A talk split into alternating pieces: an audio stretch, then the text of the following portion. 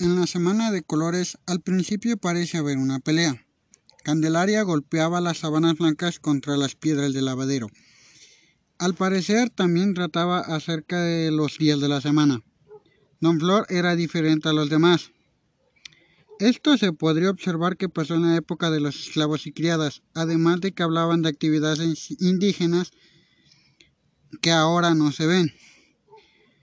Don Flor, después de sentarse y sentar a las niñas en el centro del corral, las observó y después describió.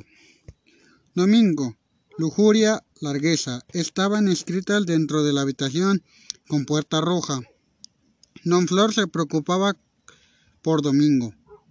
Sábado, pereza, castidad, escrito en un cuarto rosa. Viernes, orgullo, diligencia, escrito en un cuarto morado. Jueves, cólera, modestidad, escrito en un cuarto anaranjado. Miércoles, envidia y paciencia, escrito en un cuarto verde. Martes, avaricia, abstinencia, escrito en un cuarto amarillo. Lunes, gula, humildad, escrito en un cuarto azul. Los días se representaban como mujeres. Al parecer, Don Flor estaba muerto hace días.